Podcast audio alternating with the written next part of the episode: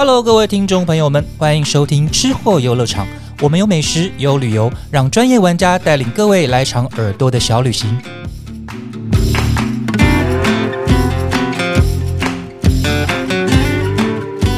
Hello，大家好，欢迎光临吃货游乐场。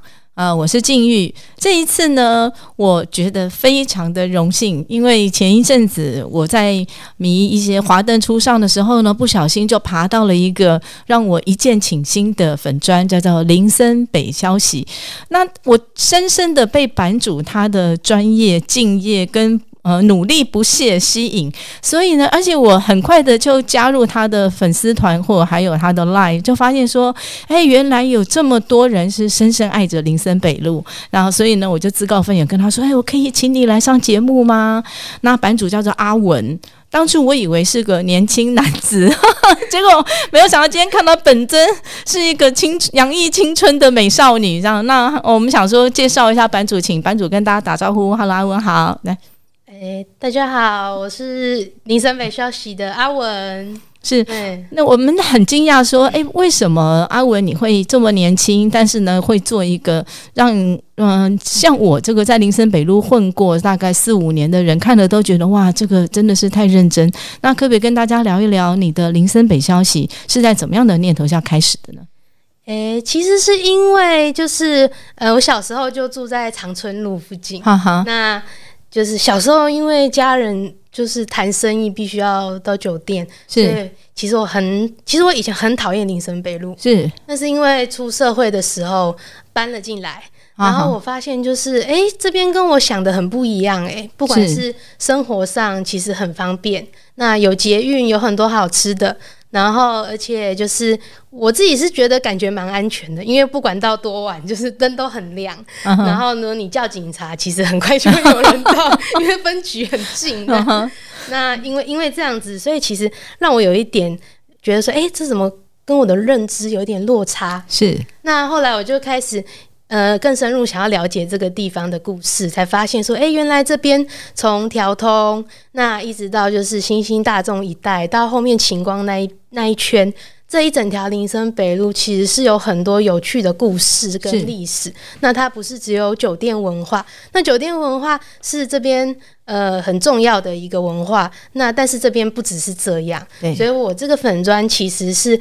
呃，想要站在一个就是不只是酒店文化的林森北路，然后来跟大家一起来探索这个地方。那我也不会觉得说我讲的就是一定是对的，所以常常就是大家会给我一些 feedback，我就把它重新整理，然后再再把它放出来。是因为我发现，呃，很多住在当地的人，他们其实很喜欢这个地方，他们也对地方有很多很棒的认知。那我做的就是帮忙整理。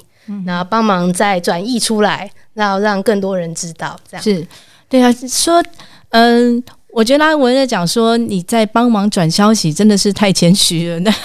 转消息，对，呃，我很想问问看大家有没有人知道，或者是说，其实你们对林森北的印象是从什么地方开始是林森北路呢？其实这个。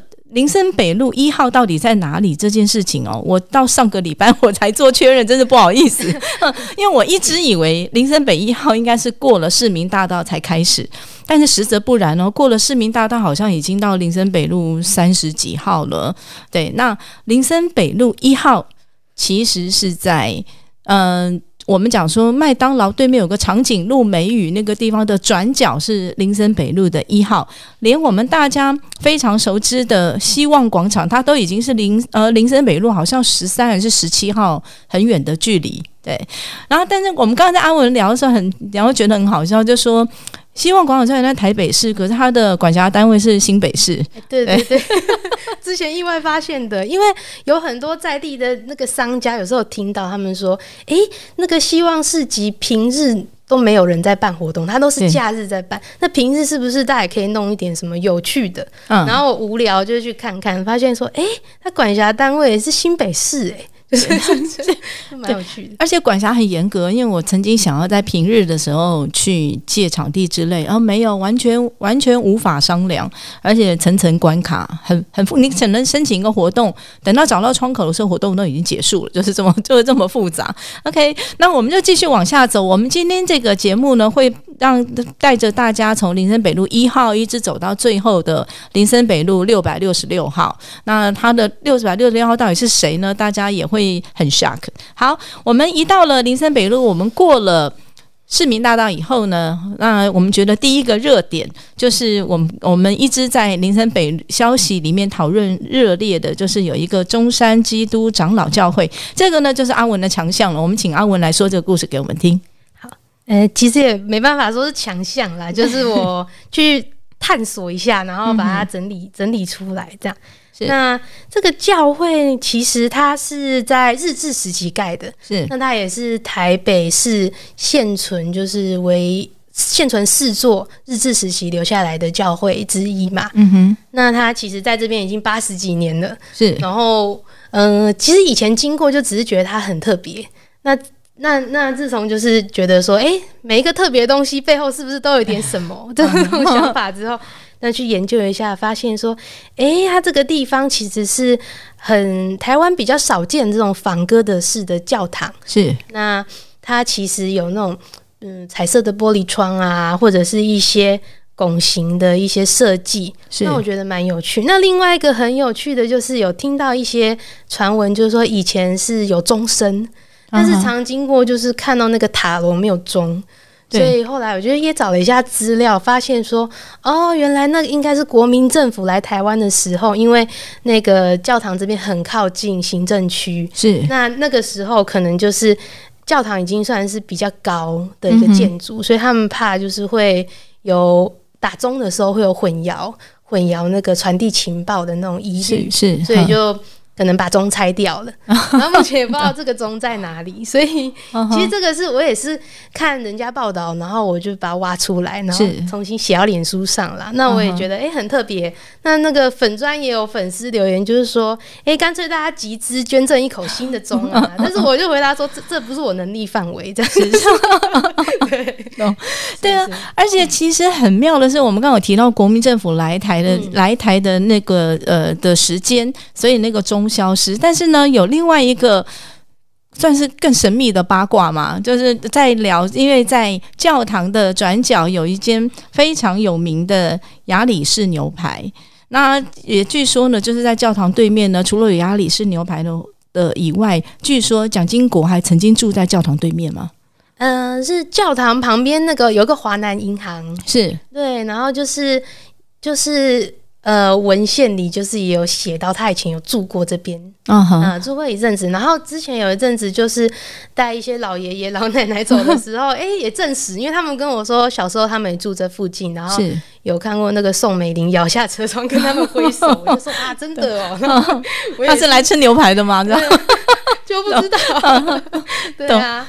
那个牛排也听说很有趣，就是听说是。那个老板有价值三千万的这个真空管音响。是是。那我本人是还没有看过，这个是目前是这个传说。那等我哪一天去看过，我就会分享给大家，是不是真的有这个价值三千万的真空管音响？诶，据说是真的耶，因为以前我们有有就是有一个同事，他爸爸非常喜欢去雅里士吃牛排，每年过年就是庆生的时候都要去，为了就是要去看那个真空管，并且听他播音乐，为了这个每年就是要去朝圣一次，这个这个应该就是个事实，不仅仅是传闻这样。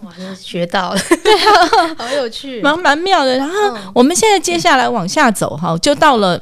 闻名遐迩的调通区，其实调通在林森北路上它是有个范围的。那我大概查了一下，我们调通不管是从一条通一直到最后的，可能有到八条通的那么那么长的距离。它其实它的范围是呢，我们从东是从新生北路一直到西部的中山北路，那南是从市民大道一直到北到南京东路为止，是最有名的调通，就是我们讲说有很多有很多那个 sake bar 啊，或者是一些就是妈妈桑的地方，也是最有名的，就是日式的居酒屋区。那这边呢，也就是我们前一阵子非常流，呃，就是非常红的华生华灯初上来讲叙述故事的地方。对，对。那这边的话，我们想说，请就是阿文跟我们介绍一下条通里面有哪些你想要告诉大家的故事。哦，条通这边，条通真的就是一个我觉得很有趣的地方。嗯嗯就是说实在，我自己很早以前的认知，酒店就是那种。现在他们有分台式、日式了啦。以前我们大家不是那么清楚，都是以为都一样，就是就是身为一个一个那个看着家人上酒店的孩子，对我来说都一样，就是一个讨厌的地方。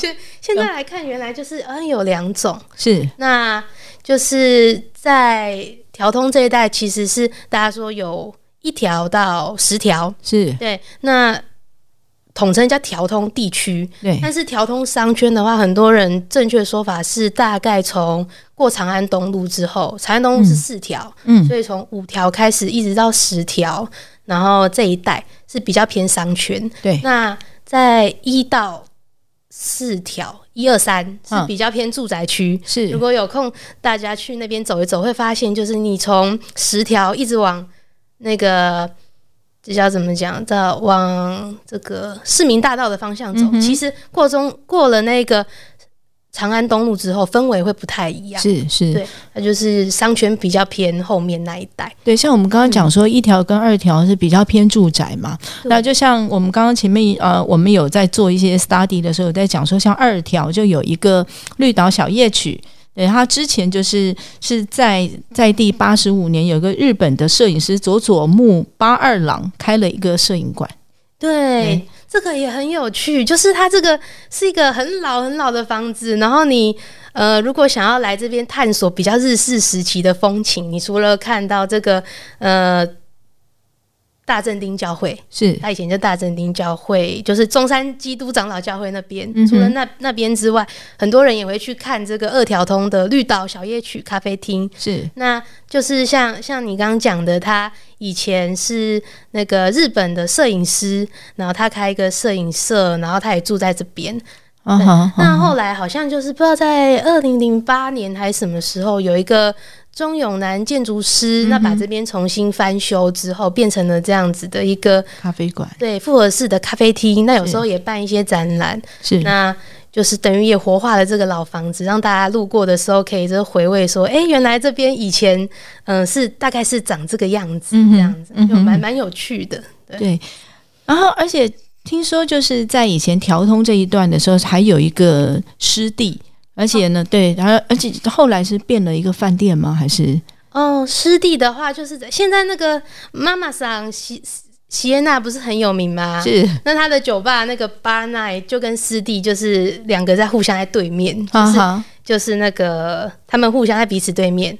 那湿地它前身是一个饭店，啊哈那后来就是呃，有个团队进来把它重新改造成现在的这个湿地的这个场域，是那里面会办一些展览啊、或者是一些活动，然后也有一些团体进驻在里面，艺文团体。啊哈然后像那个什么 Fly In V 啊什么，就就在里面。啊哈。对，我觉得那个地方算是一个蛮有趣的呃一个场所。也常对，因为我有发现说，除了我们讲的像呃 Snagu 的那些酒店文化之外，其实有越来越多的一些译文或者是一些比较创新的年轻的品牌，也渐渐的会在调通里面出现。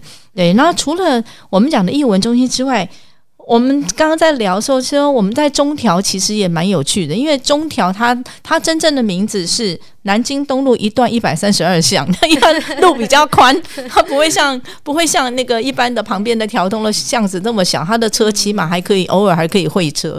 那那中条其实有很多有趣的的事情发生，例如说它有全台湾第一家二十四小时 Seven Eleven，对，这个我也是听一些文史的人讲，嗯就是说嗯他以前是台湾第一个开二十四小时 Seven Eleven 的地方。是。哎，那现在已经不在那个位置了，但是最早是开那边，就是显见说以前这个地方真的是很热闹，是。才会想让人家把第一个二十四小时的超商设在这边。是，那我们讲二十四小时超商真的是其来有自哦，因为像他们酒店，他们都营业到到两点或几点呐、然后以前我在附近上班的时候，我非常喜欢去中条那边去买很多宵夜，因为反正你到十二点一点都还有人在卖东西。而且呢，上次我们在跟另外一个朋友聊的时候，他在讲说，条通里面有一个跟北投的文化差不多的，就是它有很多机车外送。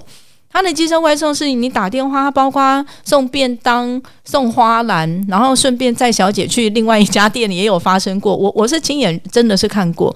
那这边呢就跟大家在报码，所以有一间是非常不容易被发现的店。它的名字就叫做新妈卤味，新妈卤味要花点时间去找，因为呢，你要先从中条走进去，走到快要到长安东路的时候呢，你就看到又一村水饺店，看到又一村的下一个转角右转，新妈就到了，因为它没有扛棒。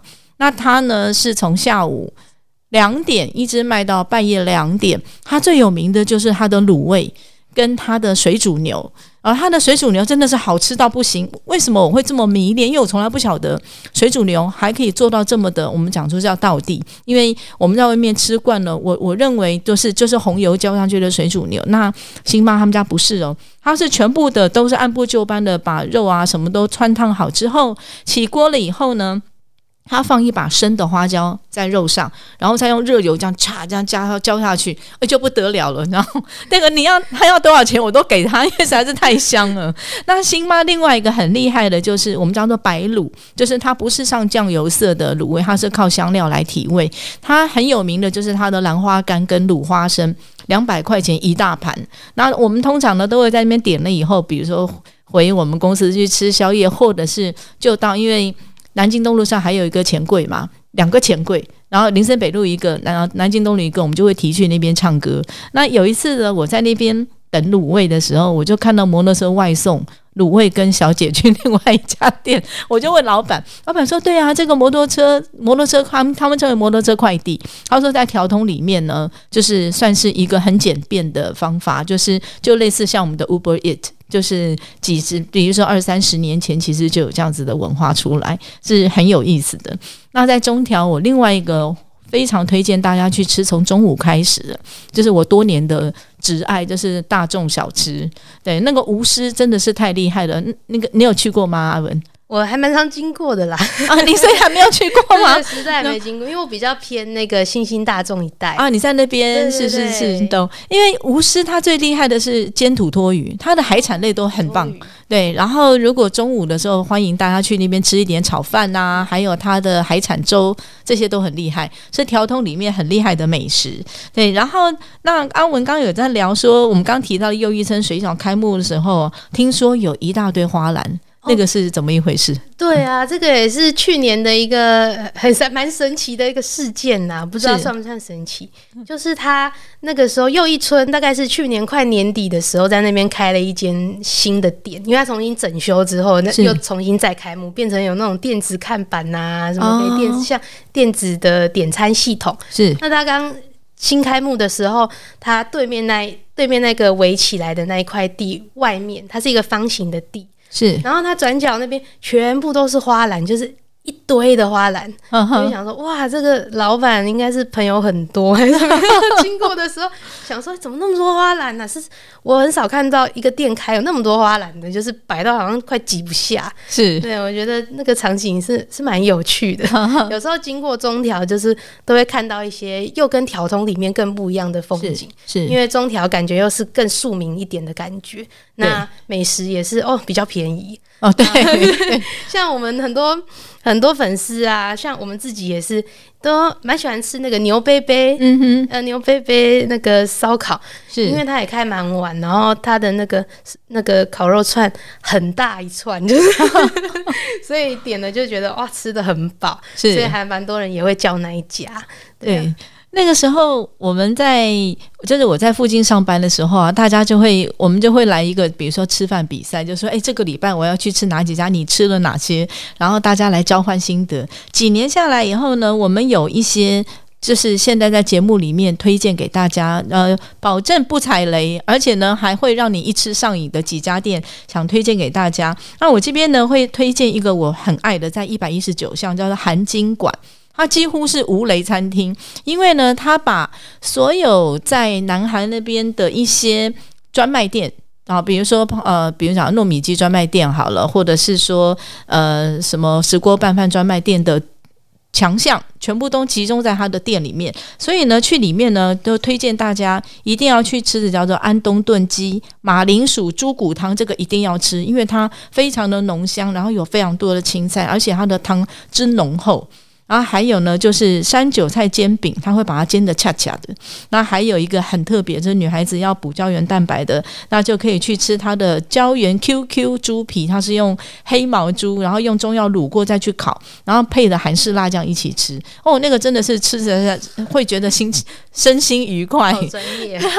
那如果想要吃烧鸟，就是吃 yakitori 的话，我会推荐叫大地，因为它是台北比较难得可以吃得到鸡肉沙西米的，就是生。吃鸡肉的地方，对，那他的烧烤也蛮专业。那另外呢，阿文有想要推荐大家去，呃，靠天津街那边有一间咖啡馆吗？哦，那个，因为调通的话，它用林森北路隔开，其实有两区嘛，除了中条通那那一区之外，比较靠近中山北路。然后还有天津街那边又是另一区，是。然后那边很有名的就是大家都知道的肥前屋嘛，是是是，对，那个鳗鱼饭，对，从从小时候一直排队排到现在也都在排队，但疫情的时候没什么排队。哦，对对对对，我那个时候有荣幸吃过几次。对，它旁边有一家天津街米台木，它真的就是从呃。市民大道那边的天津街头，它原来是个小摊贩，然后就是卖热热的红豆汤。那后来呢，他就到了巷子里，在坟前屋的隔壁。他刚开始开的时候只卖一个，就是一个小摊，就是卖红豆汤。然后后面是他女儿在卖童装，所以那时候就是很诡异。我们去那边喝甜汤的时候，旁边有人进去要买衣服啊，就是那个就是两户并成一户，然后一起在一起在做生意的场面。他们家的昂岛婚柜是自己做的。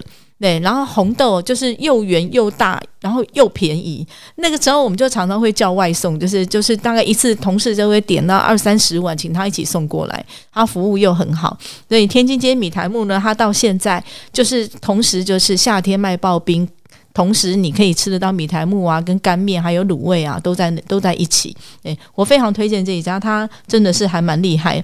另外还有一个。突然想到的一个算是小的八卦，也不算八卦，就是很多人不知道，就是在林森北路跟南京东路交叉口麦当劳对面，大家一定会看到一个叫李家大房的咖喱饼。对，然后它是真正基隆的利亚口的大房。对，那但是呢，因为他们当初兄弟分家以后呢，那那个李湖饼店的名字给了弟弟。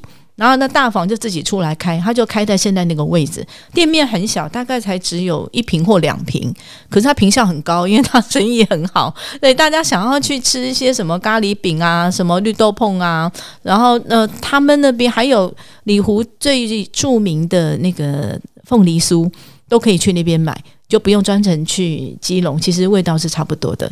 对，好，我们现在已经到了南京东路跟林森北路交叉口，所以我们现在过马路了。过马路到对面呢，就是传说中的林森公园。对，那一带其实有非常多的故事可以聊。嗯，林森公园就是以前没有仔细去看它，之前就觉得它只是一个公园。我觉得人就是这样，就是你有没有去打开那个心眼就有差，有点像，是也不是开天眼，就是你有没有打开那个眼睛有差。以前经过就觉得只是个公园，嗯，然后下雨天你没有遮雨棚，走过鞋子都会湿掉。但自从打开了这个心眼之后，发现说，哎，原来这个地方这么漂亮的公园，它好久以前其实是一个墓地，嗯哼，因为那个鸟居就立在那嘛，那没事我就走过去看，那边有个那个板子，嗯，公园矗立的板子，它虽然现在已经可能年久失修，那个很斑驳，但是还是看得到一些字，你就看哦，原来。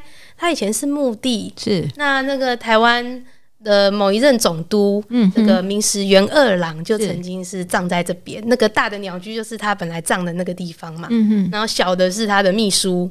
是。那后来，当然他们那个遗骸啊，还有当初的墓碑都已经迁走了，这个只是原址的一个重建嘛。嗯嗯。那这个他后来他这边就是叫做十四十五号公园，嗯，也是我们很多年轻人是不知道，老一辈可能知道，但是是。有些记忆其实没有在口耳相传下来，所以我觉得把这些东西整理出来，大家一起共享是很有趣，才知道说，哎、这边以前是四十五号公园，然后后来就是又变成了一个叫极乐殡仪馆的地方。是。那这个极乐殡仪馆之后呢，就是呃，国民政府之后来台了嘛，那有一些可能这个他们是说哪边就是。有一些来自舟山群岛跟海南岛的军人和难民就住到这边来，嗯哼，但是这边后来也成了公园预定地，所以后来在这个是在一九七三年，台北市政府就决定把它收回来，把这个殡仪馆拆除。是因为这个可能他们会觉得有有一些市容的影响还是什么，不晓得。那、因为我们没有经历过这段历史，但是我觉得知道这件事情之后，就觉得诶蛮震惊的。原来这边以前住过这么多人。嗯哼，那那个林森公园对面那个是康乐公园嘛？对，康乐公园那边以前也有个康乐市场。嗯哼，那因为要拆除之后，那个康乐市场没地方去，他们就搬到了那个星星百货隔壁那个金财神大厦的地下室，在那边继续营业。就是高家庄米台木那一块吗？呃，不是，不是，还没到那边，嗯那边是过长春路的。哦哈，对，那那个金财神大厦就是在星星百货的旁边。是对那不过因为可能是因为他在地下室的关系，嗯还是怎么样，所以可能营业的状况不知道，可能不是很好，所以上礼拜就是上礼拜他收掉了。啊哈，对，你是这个事情，就是呃，大家知道也是觉得蛮可惜的啦。是对，但是也是有很多就是呃。现在居民就讲说，哎、实在是也不知道那边有个市场。说实在话，对，但它就是一个历史的记忆，我觉得是，呃，知道这些故事是还蛮重要，也蛮有意义的。这样，对，呃，我另外有一个算是小报码给大家。如果呢，大家有经过林森北的林森公园的话，尤其在上班时间，早上九点到下午六点，为什么我要讲这个时间呢？因为林森公园靠。呃，就是林森，就要靠林森北路那一头有一个修鞋的阿北在那边，对他很专业哦，对，好像是在那边附近上班的都认识他，而且他修鞋很便宜。然后呢，呃，下雨天或晴天呢，他都会有一把伞在那边撑着，好让就是让给你遮风挡雨的意思。然后我常常就会看到有一些有一些呃，就是那种西装笔挺的上班族或小姐，那他们就是会乖乖的坐在那边或站在那边，那另外另外一只脚呢，就是穿着阿北准备的拖鞋，在那边等阿北帮他们修鞋。所以有一阵子呢。大家，我们公司的人，大大家都会把那个在家里有的新的、旧的鞋都拿去给他，新鞋就加底嘛，然后旧鞋的话可能就是翻修。阿北的技术很到位，而且每一双都会比外面便宜至少一百块，其实加起来省蛮多钱的。对，这边有个小棒码给大家，很好玩哦。那所以呢，因为阿北就是露天工作，他是白天还好，那到了晚上就有个非常有名，而且我觉得你经过林森北路一定要知道，就是相当有名的熊霸掌事件。而且呢，听说我们还要再还给一个大楼一个清白，这个故事是不是让安文来讲？哦，这个事件就是小最早知道他是我很小的时候，我妈会常讲到这个有一个修霸掌，对他们其实不会讲很仔细，他就是说有一个人跳楼，但是他压死别人，死的是别人，不是他。嗯哼，他长大之后，简简单来说是这样了，不会讲的太太浅白，但就是后来才知道，就是说，诶，这个事件其实就是在林森北路一带。是，那我以前一直以为他在锦州大楼，嗯哼，那个林森北路靠锦州街那一边有一栋大楼叫楼嗯。景星大楼。景星大楼，对，那很多人都说它是台北市最阴的大楼，是因为它曾经在那个地方就是很多人身亡嘛，因为各种不同事件。是。那很多报道其实也都讲说，这个烧肉粽就是跳楼压死别人，不是他跳楼啦，就是一个女子跳楼压死他。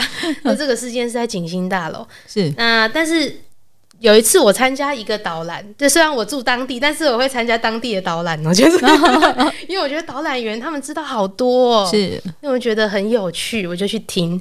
他是一个讲疑案的，就是疑案办公室这样。嗯哼，那他就是疑案办，他就讲说，哎、这个烧肉粽事件不是发生在景星大楼，嗯哼，他带我们往前走一点，到这个那个叫做林森观光大厦。是，对，他说其实是发生在这个地方。嗯哼，那这个故事它是怎么发生的？就是在，就是在就很久以前，很久以前，就是那个有个女生啊，跟呃跟她男朋友谈恋爱，但她可能不是那么符合就是对方家庭的那个喜好啦。那她也有一些烟瘾，这样，所以她呃订婚之后就被发现，就是说她在抽烟。嗯所以后来就是被退婚。嗯，那退婚之后，她就很难过，她就是跑到她家的这个应该是十三楼，就这样一跃而下。嗯，那没想到就是恰恰不巧，就压死了路过的一个卖肉粽的阿伯。是这样那这个卖肉粽的阿北，他其实呃也是家里的经济支柱。对，我记得他好像有六个小孩啊，诶，对啊，五个还六个，六个小孩加老婆一共七个，所以他是他他这个他说好像他一个人要要负责养七口就对了。对。对，那我觉得这个事件最神奇的是，因为我后来他们提到这个事情之后，我也很想去验证到底是真的假的，所以我先问了一下我们板上的朋友，有些人跟我说是真的，是在那边。他小时候住附近，就是那一天早上上学的时候，就看到那边很多人，所以所以有一些人就跟我讲是在林森观光大厦，没错。是是，那但是是我们也不能听人家说嘛，我们要有实事求是精神，所以我又跑去中央图书馆再看了一下以前的报纸，来确认说，哦，确实是那边呢，而且这个故事是还有后续的。是。对那这个故事的后续就是那个卖肉粽的阿北被压死了之后，对，那他的小孩不就是变成说他家他的老婆本来就是在顾家嘛，对。那不得已他只好出去工作，对，但是虽然是这样，他也原谅了那个跳楼的女子，嗯因为他说他也是不得已，他觉得他也是很坎坷这样，所以他就说没关系，他也去探望他。因为那个中天新闻有那个新闻画面，我去是看，就是哇，看了好感人哦。他去探望他说，就是你要照顾好自己，我觉得这种精神还蛮伟大。是所以他后来就是成功把他小孩养大嘛。但是这个女生跳楼的女生，好像后来还是很不顺，又可能又再度自杀。那据说后来就真的就离开了。好像自杀到第三次还是第四次的时候，就再没有人可以救他了，就是好像几次都有被发现。对，对，嗯哼觉得这个就好像真的是是命一样。但是我们讲这也不是说特别要帮哪栋大楼澄清什么，只是我觉得这是一个蛮有意义的故事，它有一些教育意涵。那我们知道它确实地点在哪里之后，我们经过其实也是给我们一个提醒啊，就是说。诶，这个事件在哪？那大家可以记得，就是、哦，要爱惜生命哦。然后这样，如果你伤害到别人，其实是有法律责任这样。是。好，我们我们知道了熊霸掌事件之后呢，我们就继续往前，就到了我们讲说是长春林森北交叉口啊，我们讲说前面这是调通那边是比较像是日式的酒店，然后到了长春路这边比较像是我们讲的制服店、便服店，比较西式的。可是那边呢有一个。另外一个传说就是玉米排骨汤的传说，这个你有听过吗？其实我没有听过玉米排骨汤传说，可以可以请教一下。哎、这个是真人真事哦，因为那个这就是我朋友他他去亲身体验以后，非常惶恐的回来告诉我们这样。对，但这不是什么鬼故事，是比鬼故事还真实的故事。就是他那天去玉米排骨汤，他只跟我讲说玉米排骨汤这家店，我后来去去查了以后发现。那个那个五十公尺之内至少有三家一模一样的玉米排骨汤，所以我不晓得到底讲的是哪一家。到现在我还没有问他本人说他当年到底去哪一家吃。然后就是怎样，他那天呢，就是因为加班比较晚，他就到了呃林森北路上的玉米排骨汤去吃，吃到一半呢，哦，他他就觉得说，呃，就是因为它真的很好吃嘛，就是呃很香很浓啊，吃到一半一小摊子，吃到一半呢，就突然听到后面有那种就是宾士车的声音，你知道宾士车它的钢板比较重，它的引擎什么声音都不太一样，像关门声特别沉稳，然后就听到砰砰砰那种，就是那种宾士车关门的声音，然后就突然呢就就来了四五个黑衣人，哦，就就背对着他，就跟那个老板讲说，对。被五代姐被强力出力呀、就是说就说，哎、你赶快，现在来不及了。然后呢，结果呢，那个那个老板就说，呃，我已经很久没有在管这些事情了啊！你们现在赶快呃，干嘛在这个时间来找我？然后，然后他们就开始就是有先是用求情啊，然后但是后来其中有一个就是比较毛躁，就突然拍一下桌子，他就一拍的时候，我们同事那个手就抖一下，因为那个听说汤溅出来，然后他说呃，他说哎呀不行啦，你一定要出来啦，不然的话没有办法处理啦。那就他拍桌子那一刻，那个那个老大他就那个老板他就很生气的说干什么？你没有看我现在做生意吗？你喊我客人下午不能吃东西怎么办？然后结果我们同事就站起来说：“老板，我不要吃了。”他就赶快走。然后他回来之后就非常的惶恐，告诉我说：“哎，我跟你讲哦，原来那家老板是个老大。”然后他就把画面形容给我听，这样形容好真实。然后我就说：“到底在哪里？”他就说啊，林森北路长春路口啊，我这样觉得就已经有线索。我想说我就去看看，结果没有。当天下发有三家，然后我到现在还不晓得他讲的是哪一家，那也不晓得那个老大他后来到底有没有去瞧事情，还是后来就乖乖做生意。所以呢，大家下次去吃玉米排骨汤的时候，可以去探探老板的底。对我觉得东西很妙，应应该是个事实，因为以他惶恐的表情，我会相信是真的。那我们再继续往下的时候呢，我们就。会到了哎，这个东西是当年响当当的，就是首创台北唯一哦，当年哈唯一不过夜的维格汽车旅馆。维格汽车旅馆首创在林森北的时候，真的是轰动武林的事情哦。因为据他们统计，维格开的第一年，一年就用掉六十万个保险套。就是他们有统计，因为有买嘛，对。哦，那真的是盛况空前，大家排队等着，等着要去，等着要去缴这样，然后再来呢，它有很多个，很多个全台第一，第一个。就是把汽车旅馆做成精品旅馆是维格第一个，然后第二个有主题式房间，我们讲的情趣房间，什么旋转木马啊，什么投射灯啊，那些都是很后来。那维格是第一个首创有 KTV 的休息房，那也是在维格出来的。然后再来呢，还有一个也是划时代的贡献。其实，其实大家就是想一想，这个生意就赚到，可那时候没有人想到，只有维格老板想到首创什么呢？没有味道的肥皂。对，没有没有，对对对，是从维格开始的，对，所以呢，如果就是他就是大家想要去外面偷吃或干嘛要洗澡嘛，对不对？就不会有旅那个旅馆香水的味道，那是从维格开始的。那它另外一个也是现在全台汽车旅馆都在用的，叫做不打扰送餐送餐台。你点了东西呢，人家不会到房间来给你敲门，他会放到外面。那你想，那你就是时间到了以后，你再去开门，这些都是维格首创。对，所以我觉得当初维格他在林森北路开的时候，真的是我常常就看到会塞车，因为大家排队要等着去 去调 K。对，那个那个很轰动，就是每个人连拿到维格的水瓶，就是它里面会送那个矿泉水瓶，大家都很开心，说你看我有维格的水瓶。那一阵子真的是这样，他现在全台开到三间店，对，然后那老板是从营造转过来，我真的。觉得他实在是太聪明了，对。然然后接下来我们就到了晴光商圈，那这边阿文好像有很多故事想要跟我们说。呃，晴光商圈，晴光商圈就是，呃，第一个好像大家比较不知道为什么它叫晴光商圈，然后好像是因为以前有一个呃政商名流叫黄纯清，那他就是有一个情缘在这边，然后后来有沿用，所以叫晴光嘛，这样哈。对对，我其实印象有有一点模糊了啦。但是这个晴光商圈，其实呃，我们平常路过就是会吃很多小吃啊，或是买一些吃的。到那个晴光那边有很多好吃的，是。然后他那边还有一个叫金万万大楼，嗯，也是很多人会去逛。他假日的时候，其实有很多的义工会在那边聚集。然后因为那边有一个。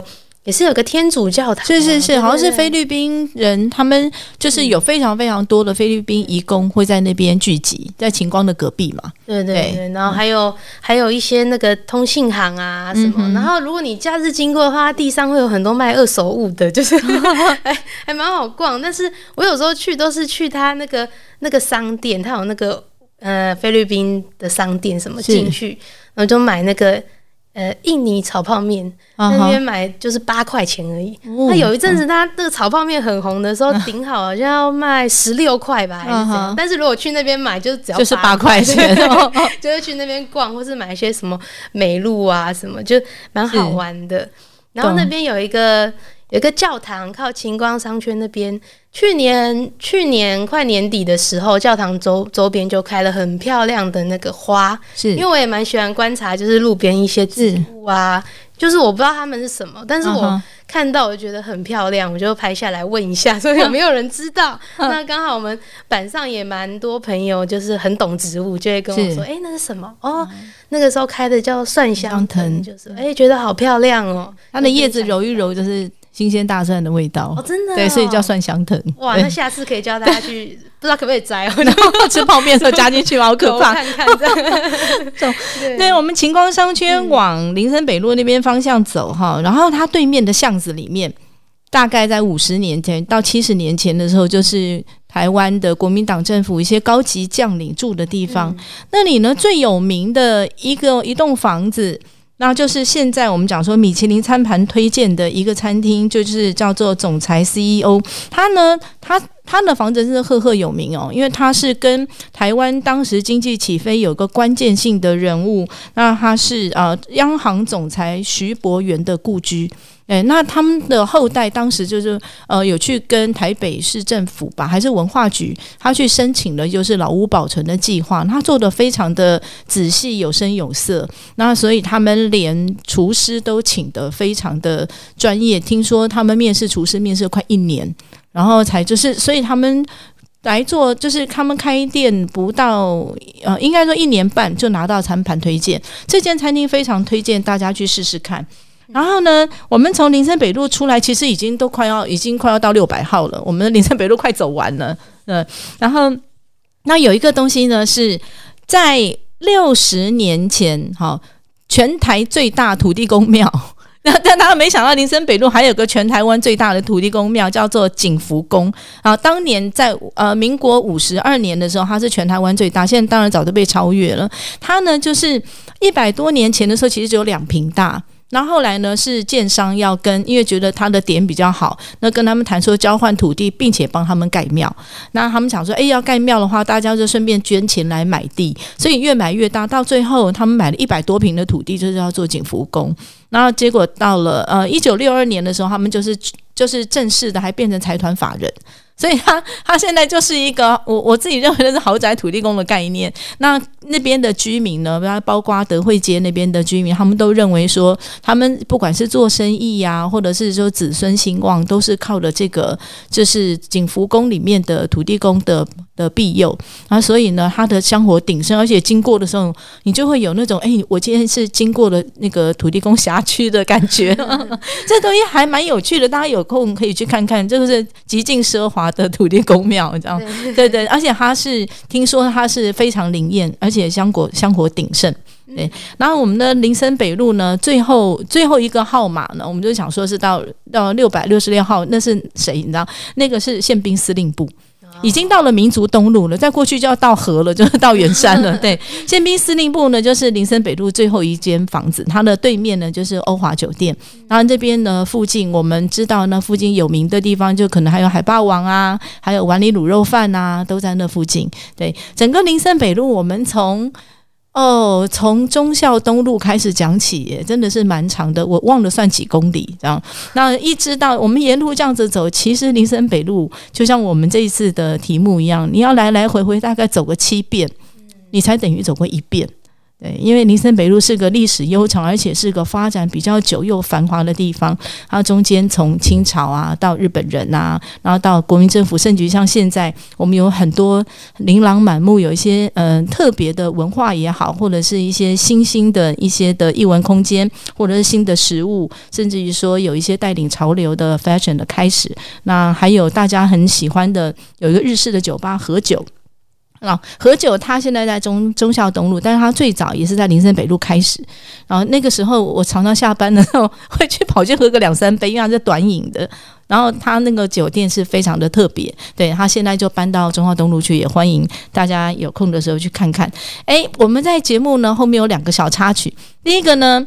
我们今天这个节目，我们要送大家一个非常能够代表我们调通文化的，就是今天呢，我们会有一个这个像 SPAY 呃，Spade 的那个 Whisky 要送给大家。那只要呢，我们会在文中会提到三个问题，然后请大家呢回答。那到最后呢，有答三个问题里面，如果有答中其中两个，你们大家请放心，题目都很简单哦。那调那他两个以后呢，大家答出来并且 take 我们的话，我们到最后就会抽出一位幸运的朋友。那这个 Spade 的酒，它是波特酒桶，而且是非常，它成年大概有十二年左右，就会送给大家。那最后一件事呢，我们要帮阿文讲一下，他在找条通里面的猫搞丢了，要跟大家讲一下这个猫它的特征是什么？哦，没有，也不是条通，是那个在那个在铃声前柜。林森钱柜对面有一个酒商，他的猫走失了。是，因为我们粉砖其实成立以来，就是还蛮多朋友会猫狗遗失，住附近就会丢进来，然后我们就帮忙分享。是，那有时候也不是我们找到，但是大部分那些猫猫狗狗，哎，真的都会自己回家。是是，但是最近这一只就一直找不到。是，嗯，对。那如果大家有路过的话，可以找找看。想要知道这个猫长得什么样的话，呃，阿文的粉砖。里面会有他的预兆，哦，对对对，那 欢迎大家，对对，欢迎大家呢，对对，听完我们节目的时候，赶快看看林森北消息，并且呢，大家踊跃按赞留言，这瓶酒就是你的了。今天我们谢谢阿文参加我们的节目，谢谢你，谢谢，谢谢，再见。